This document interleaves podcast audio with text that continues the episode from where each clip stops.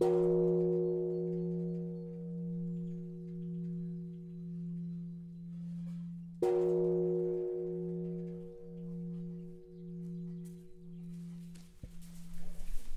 là, c'est la cérémonie qu'on fait avant chaque, euh, avant chaque SAMU, travail pour la collectivité. Le bois appelle euh, bah, toutes les personnes qui sont là euh, pour le rassemblement ici.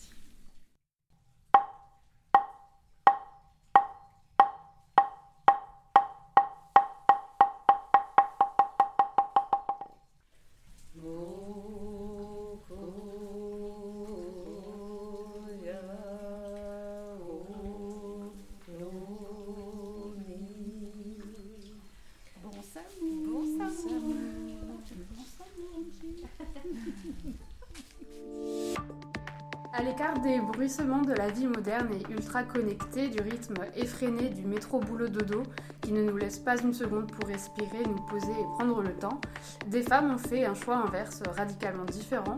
Elles se sont installées dans un temple bouddhiste de la tradition zen, dans les magnifiques forêts des Vosges du Nord, un peu à l'extérieur du village de Weiterswiller. En cas d'une certaine forme de spiritualité, elles sont devenues nonnes. Pourquoi ont-elles fait ce choix? Qu'est-ce qui les a attirées dans cette voie?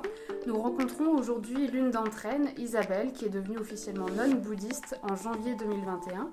Bonjour Isabelle, merci de nous recevoir dans ce cadre magnifique qu'est la ferme Kibo, ce refuge pour animaux qui a été fondé à proximité du temple bouddhiste et dont on va parler un peu plus longuement au cours de l'émission. Pouvez-vous vous présenter rapidement en quelques mots, raconter un petit peu euh, qui vous êtes? Bonjour, euh, alors euh, donc euh, oui, je m'appelle Isabelle, je suis à la ferme Kibo depuis un an maintenant, ça fait un an au mois de février. Alors je suis arrivée euh, au Kibo euh, par le biais de Kankyo. Kankyo Tanye, qui est donc la, une des nonnes bouddhistes qui, qui vit aussi dans ce temple bouddhiste, donc à, à Weiterswiller. Voilà. Je pratiquais déjà la méditation euh, zen euh, à la Gendronnière, euh, le temple zen à côté de Tours.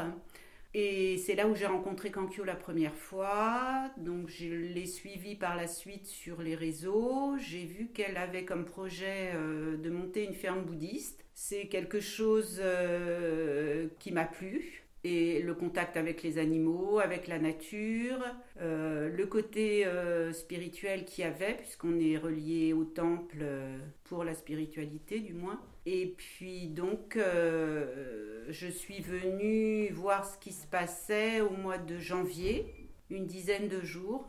Et là, Donc je- janvier 2020. janvier 2020. Et là, j'ai dit, bon ben ok, je suis là en février. Banco. Euh, vous êtes devenue officiellement nonne euh, le 24 janvier lors d'une cérémonie qu'on appelle la cérémonie de Tokudo. Mhm. Qu'est-ce que ça veut dire Tokudo? Tokudo, c'est la cérémonie euh, d'ordination. J'ai d'abord été bodhisattva. C'est-à-dire une nonne en apprentissage alors Euh, ça? non, bodhisattva, c'est quelqu'un qui prend les préceptes, à qui on transmet les préceptes. Donc, on n'est pas obligé d'être nonne si on a été bodhisattva. Mais pour être nonne, oui, il faut être bodhisattva. Euh, J'ai souhaité, oui, euh, être ordonnée, faire la cérémonie de Tokudo. Pour, euh, bah, c'était un peu la continuité de, de, de ce que je vivais déjà ici. Je voulais approfondir en fait euh, la spiritualité que, que je vivais à la ferme et au temple.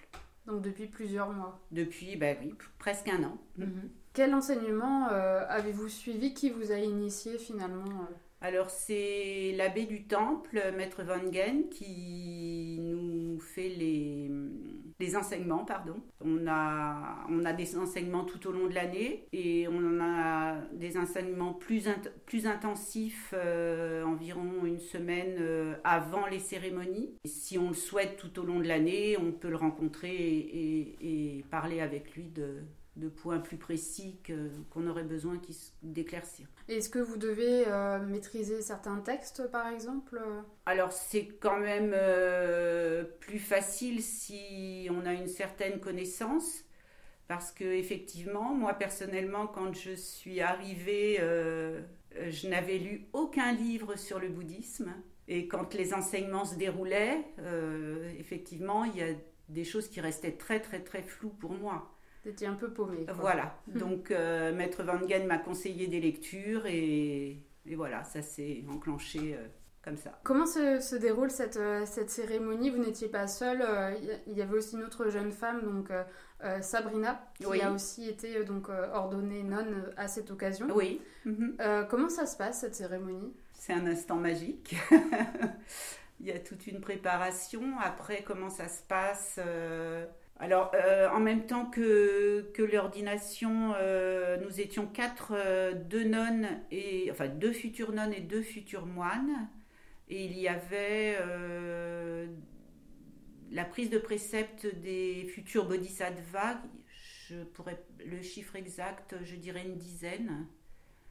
Donc euh, nous recevons euh, donc les préceptes, les préceptes nous sont transmis, donc il y a, il y a des chants, des sutras, il y a euh, plusieurs sortes de rituels, et puis on nous remet à la fin notre vêtement de moine et de nonne. Ensuite un kessa, c'est un, un grand tissu cousu à la main euh, pendant des mois à un point très précis. Des bols pour la nourriture, je pense que j'ai rien oublié. Ça c'est pour les moines et nonnes. On nous coupe la dernière mèche de cheveux.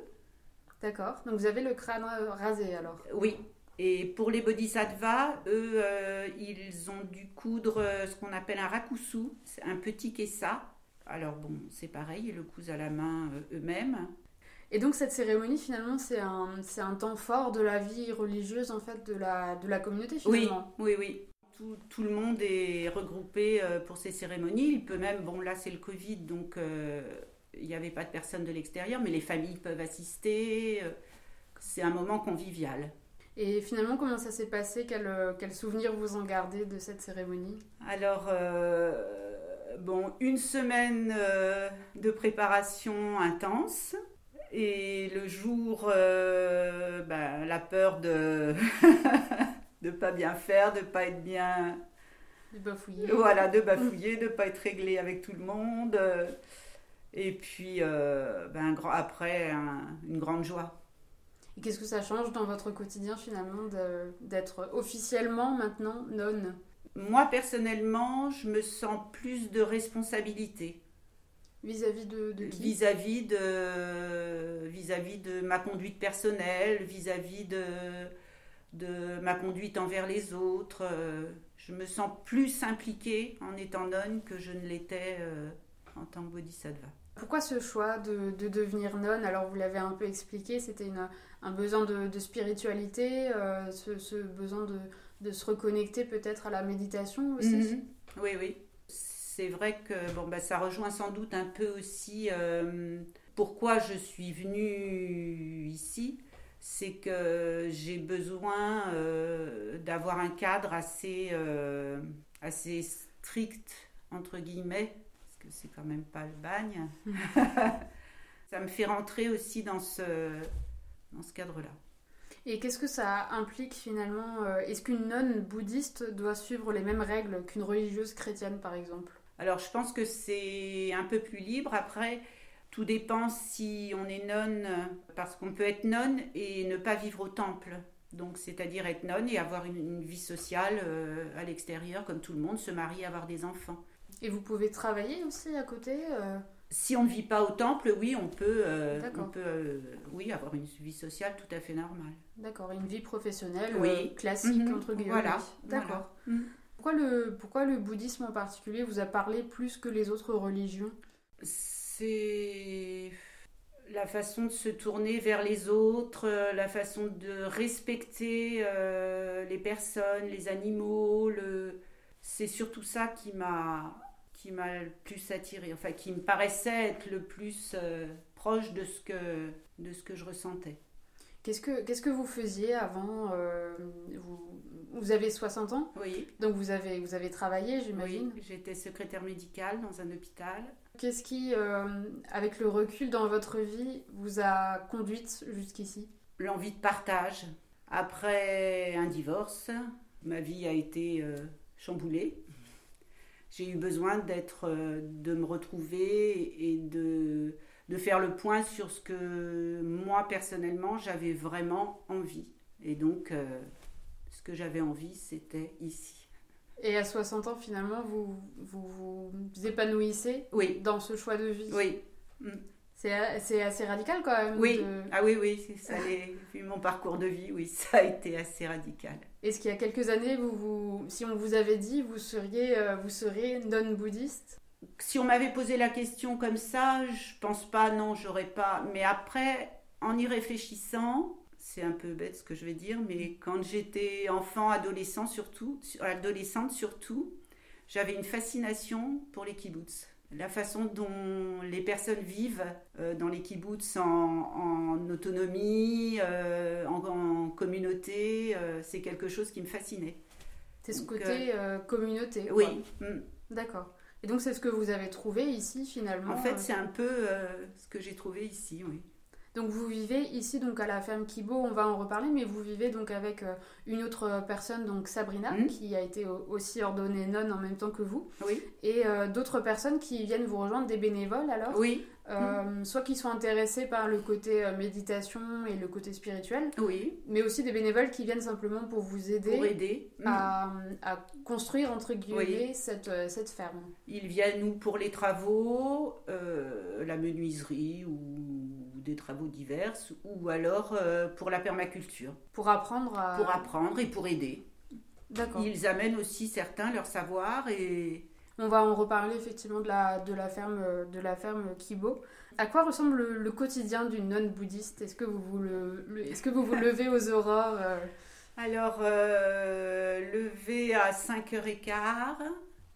Donc, euh, la cérémonie, le zazen commence à 6h30 le matin. Après, on prend le petit déjeuner. C'est la genmai, c'est une sorte de soupe de riz. Donc vous prenez votre, euh, vos repas au temple, Au temple. qui est un petit peu plus bas euh, par rapport à, à la ferme Kibo. Voilà. Et ensuite, on remonte. À 9h30 le matin, donc on se rechange. À 9h30 le matin, on a la cérémonie à laquelle vous avez assisté pour le samou. Le SAMU, est-ce que vous pouvez juste euh, Oui. réexpliquer? Alors le SAMU, c'est un travail ou un service pour la collectivité.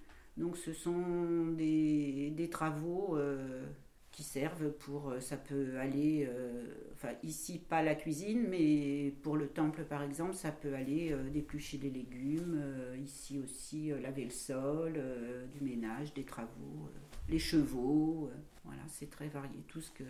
Donc il y a une cérémonie juste avant Juste avant, pour, pour sacraliser entre guillemets cette, période. voilà. Mhm. D'accord. Et puis quand il y a du monde, bon le matin encore tout le monde est là, mais l'après-midi, parce qu'il y en a une autre l'après-midi, c'est aussi un peu pour rassembler. Tout le monde sait qu'à cette heure-là, on en- commence à entendre le bruit du bois. Il faut se retrouver pour, euh, pour se distribuer les tâches aussi. Donc ça permet de rythmer vraiment la journée. Oui, oui, oui. Et donc le SAMU du matin dure jusqu'à midi. À midi, nous descendons déjeuner au temple. Nous remontons à 13h. Et là, on a un temps de repos jusqu'à 14h45. Et à 14h45, on a à nouveau la cérémonie de SAMU. Le SAMU en lui-même qui dure jusqu'à 17h30. Ensuite, repos. Enfin, repos. La journée se termine, on va dire, pour le travail. Euh, et nous avons un autre zazen à 18h45. Et après, euh, qu'est-ce qui se passe? Le repas du soir Mhm. et extinction des feux à 9h30.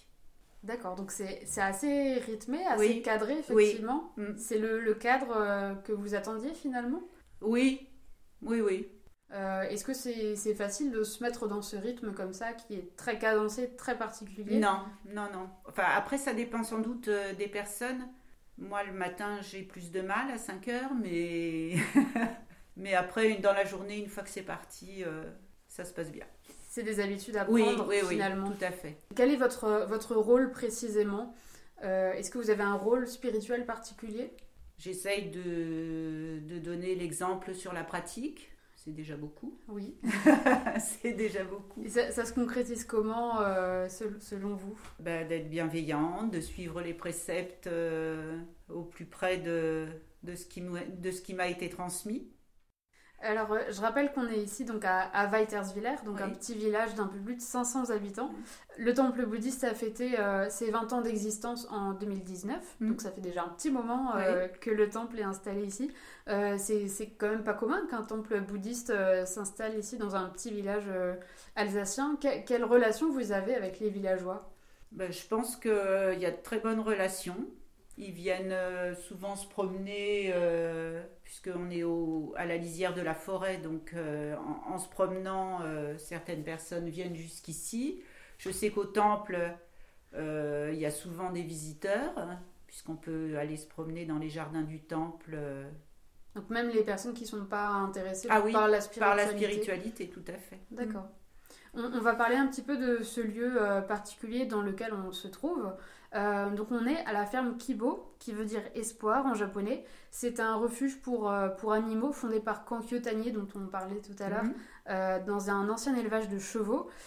C'était le meilleur endroit pour vous pour trouver la, la, la, sérénité que vous recherchiez? Oui, quand je suis venue voir le lieu et j'ai tout de suite su que pourquoi? Qu'est-ce qui, vous, qu'est-ce qui vous a intéressé dans le, dans le projet? Alors, dans le projet, bon, il y avait effectivement le lieu que je trouve magique, au milieu de la forêt. Et puis, euh, je suis très bricoleuse. Il y avait énormément de travaux à faire, donc euh, pour moi, c'était le bon endroit. Le bon endroit. Plus les animaux aussi qui vont venir par la suite. Bon, là, il y a des, il y a des chevaux de 13, je crois. Ce sera parfait.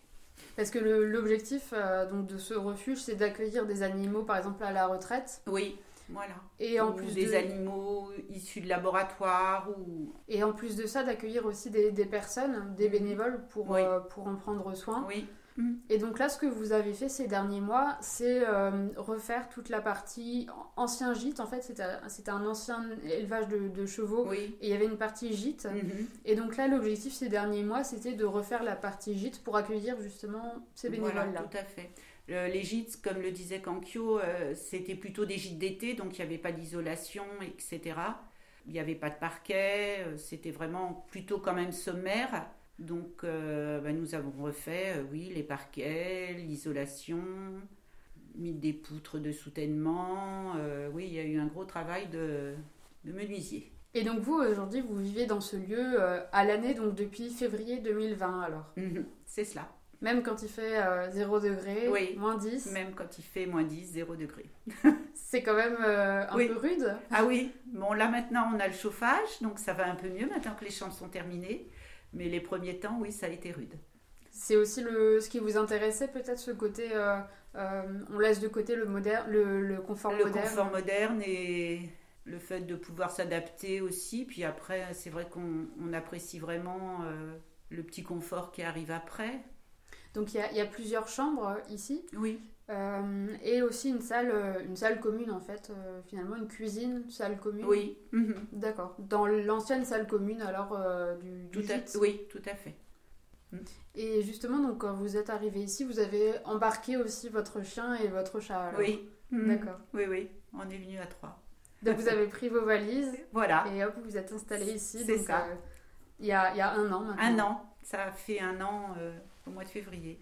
Bah, le 21. Le 21. Euh, quel, euh, quel, regard vous portez finalement euh, sur cette expérience Bon, je suis très heureuse hein, d'avoir pu vivre, de pouvoir vivre cette expérience. Alors par contre, je ne dis pas que c'est toujours facile. Il y a des moments où, où l'ancienne vie nous rattrape le confort, les automatismes qu'on a de la société, ça nous rattrape un peu. Et puis on va s'asseoir en zazen et... Et ça va mieux. Et ça va mieux. D'accord. Ouais. Quels sont les automatismes euh, qui, qui, reviennent? Par exemple sur le, le, côté communauté, euh, parce que vous vivez finalement avec des, des personnes euh, que vous ne connaissiez pas avant, que vous mm. n'avez pas choisi entre guillemets. Oui. Mm. Comment ça se passe à ce niveau-là? Alors bah, depuis le début, ça se passe très bien. Alors peut-être c'est une chance, je sais pas, ou mais toutes les trois, puisqu'on est trois et quatre avec Kankyo, euh, il y a une très bonne entente. Mais après, c'est vrai que quand on devient nonne, on a un état d'esprit, je pense, euh, oui, de bienveillance et de. Puis on apprend aussi, oui, à respecter les autres, à. Donc tout ça fait que la vie en communauté est plus facile. Euh, donc vous êtes, euh, vous êtes trois à vivre ici euh, finalement depuis plusieurs mois. Mhm. quels sont les profils des, deux autres personnes qui vivent ici? Alors bah, Sabrina s'occupe, oui elle a 33 ans, elle s'occupe plus de tout ce qui est la, la partie chevaux. Donc bah, ça comporte beaucoup de travail aussi. Donc c'est des, anciens chevaux juste Oui, c'est des chevaux islandais qui sont issus de, de l'élevage oui, de chevaux qui étaient des anciens euh, propriétaires. Eva, elle, euh, va s'occupait plus particulièrement de la permaculture. Bon après, il faut savoir que on est toutes les trois polyvalentes, c'est-à-dire que toutes les trois, euh, on sait manier la scie, les outils de bricolage, on sait conduire le tracteur, on sait travailler au jardin, donc ça c'est aussi un atout ça. Et, vous, vous, faites en particulier donc la partie bricolage alors mm. D'accord. Oui, Est-ce que vous étiez bricoleuse avant? Euh, oui, je tiens ça de mon papa. J'étais très bricoleuse. Euh, j'ai une petite maison que, avec mon ancien mari, on a retapé. On a restauré aussi un ancien voilier. Donc le bricolage, euh, oui. Ça vous connaît? Oui, ça me connaît.